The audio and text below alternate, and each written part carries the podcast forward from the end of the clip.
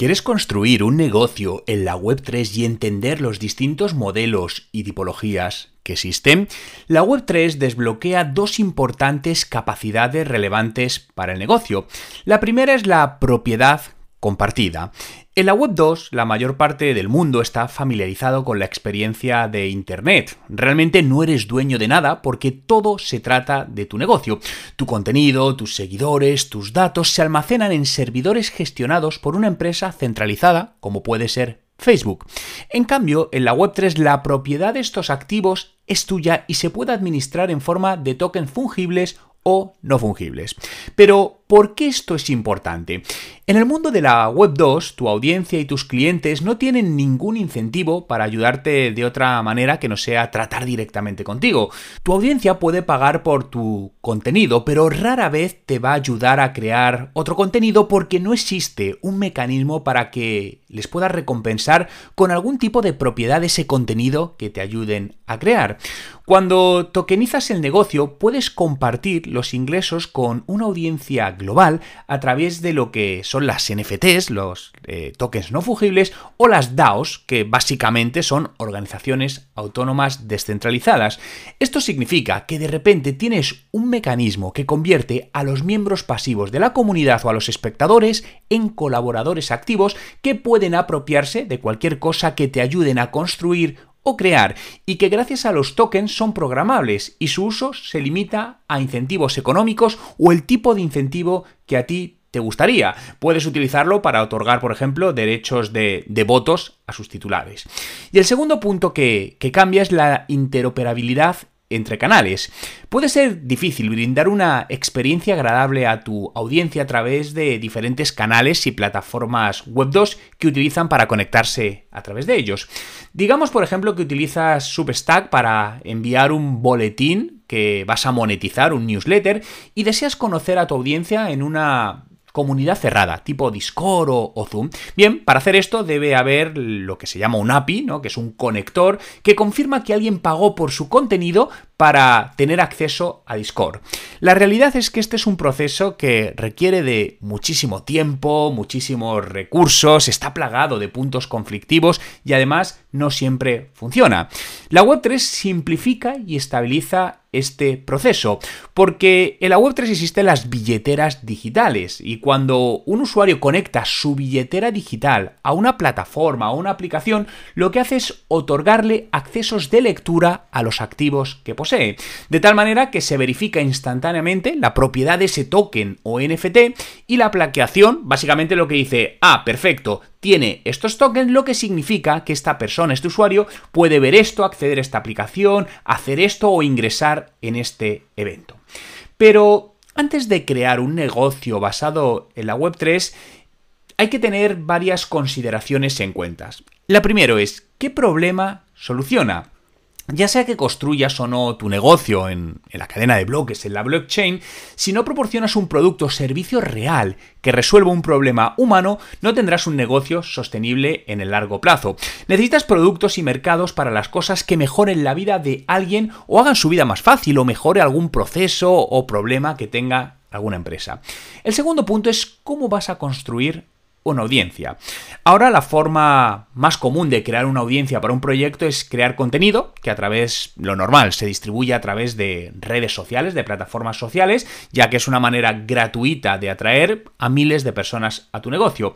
No importa lo que intentes hacer en, la Web3, pero debes lanzar una audiencia lista para comprar. Una vez más, el camino, en este caso también, para crear una audiencia pasa por la creación de contenido, ofreciéndoles contenidos a través de boletines, de podcast o cualquier formato que veas interesante. Recuerda que una comunidad es un lugar donde las personas pueden hablar contigo y tú con ellas, por lo tanto fomenta la interacción que es la clave de la comunidad. Y esto nos lleva al punto 3 de cómo vas a convertir a tu audiencia en una comunidad fuerte.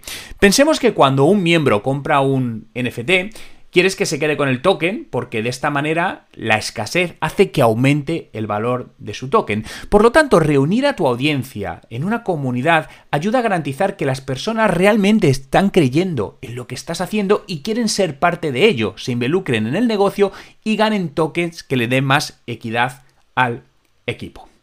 El siguiente punto que quiero tratar son los modelos de negocio para, para Web3. Si bien los grandes jugadores, las grandes empresas en el espacio Web3 han lanzado proyectos enfocados en construir el metaverso, hacer películas o crear la próxima marca Disney, los modelos comerciales basados en Web3 más populares de los últimos dos años giran en torno a los NFTs. Por ejemplo, un proyecto lanza una colección de NFTs de 10.000 piezas, abre una comunidad en una plataforma que se suele utilizar que se llama Discord para que solo las personas que posean ese NFT puedan ingresar y esperan a que se agote la colección. Pero la pregunta que nos debemos hacer aquí, ¿es este un modelo de negocio sostenible? Gran parte de la comunidad de NFT es consciente de tres cosas. Primero, el valor de sus activos NFTs está respaldado por espectadores y comerciantes, no por personas que creen en la misión y quieren ayudar a construir algo que que va a durar en el tiempo. Lo segundo es que la idea de construir una comunidad de 10.000 personas es muy atractiva, pero la realidad es que es realmente difícil. No se trata solo de construir un, equipo muy unido.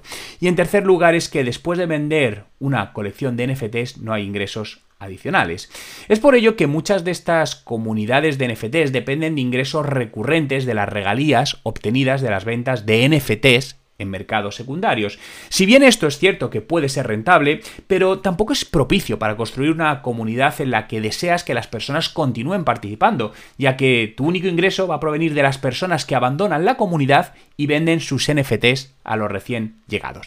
Por lo tanto, la pregunta es ¿qué modelo de negocio funcionará en Web3 y proporcionará ingresos sostenibles? Aquí te quiero compartir varios modelos a, a considerar. El primero es el modelo de pedido anticipado de NFT. Por ejemplo, si tu colección que vas a lanzar consta de 10.000 NFTs, adelante, vende 9.000 y conserva 1000. Y luego te concentras en construir una comunidad que retenga a los miembros y genere valor como resultado. Cuando tu proyecto necesite financiación, lo que puedes hacer es liberar una parte de tus reservas de NFT para volver a conseguir ingresos. Además, esos NFTs que tenías sin vender es muy probable que además se hayan incrementado su valor. El siguiente modelo es el modelo de token secundario. Una vez tengas una colección y una comunidad NFT ya establecida, puedes lanzar un segundo token, ya sea fungible o no fungible. Esta es una opción viable, pero hay una advertencia. Esta ruta podría fallar si se lanza un segundo token porque la comunidad existente necesita ingresos. Por lo tanto, recuerda que construir una comunidad, y cuando hablo de comunidad, hablo de una comunidad alineada a, a, un negocio y mantener el valor para preservarla es bastante difícil. Si a la comunidad le va bien y solo desea expandirse y crecer, una segunda oferta de, de, tokens podría ser un movimiento muy acertado. El tercer punto es el modelo de NFTs de, suscripción más reparto de ingresos.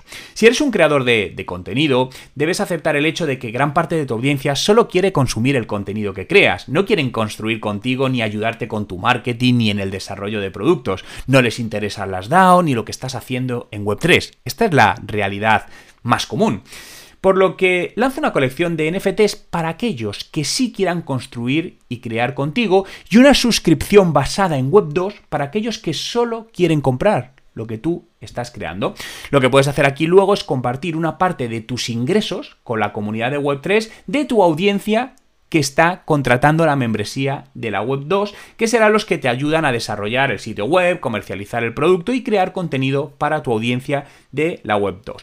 Un ejemplo, un músico puede crear una comunidad web 3 de miles de personas que hacen que aman la música diciendo, "Oye, ustedes son mis primeros fans, apóyenme comprando este NFT, me van a ayudar a financiar, a posicionar mi álbum y en el futuro compartiré mis ganancias con vosotros. El modelo de suscripción tradicional hace que los clientes se registren y se carga automáticamente una cantidad de dinero al mes o anual en su tarjeta de crédito o en su cuenta bancaria, pero el cliente no tiene fácil acceso a la comunidad de Web3. Aquí lo que estamos hablando, como veis, es un modelo híbrido entre la Web 2 y la Web 3, de tal manera que cogemos lo mejor de los dos mundos.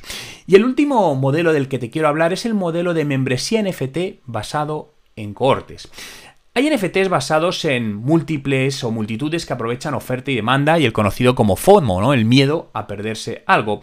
Supongamos que lanzas un nivel de suscripción premium para tu boletín informativo por acceso a, alguna serie de servicios y tu lanzamiento inicial es de 500 suscripciones por 5 euros al mes cada suscripción. Si se agota y tu audiencia sigue creciendo, lo que puedes hacer es lanzar una segunda versión y en este caso el precio sería el doble, 10 euros al mes. Cada vez que se agota una venta, aumenta tu tarifa de suscripción mensual. A medida que aumenta tu tarifa, también lo hace el valor del NFT que compraron en los lanzamientos iniciales, ya que continúa brindando el mismo valor a los titulares. La diferencia es que unos van han pagado 5 euros, otros 10 euros, otros 15 euros, y esto es un modelo muy interesante. A mí personalmente también me gusta mucho porque lo veo un modelo muy real y muy escalable.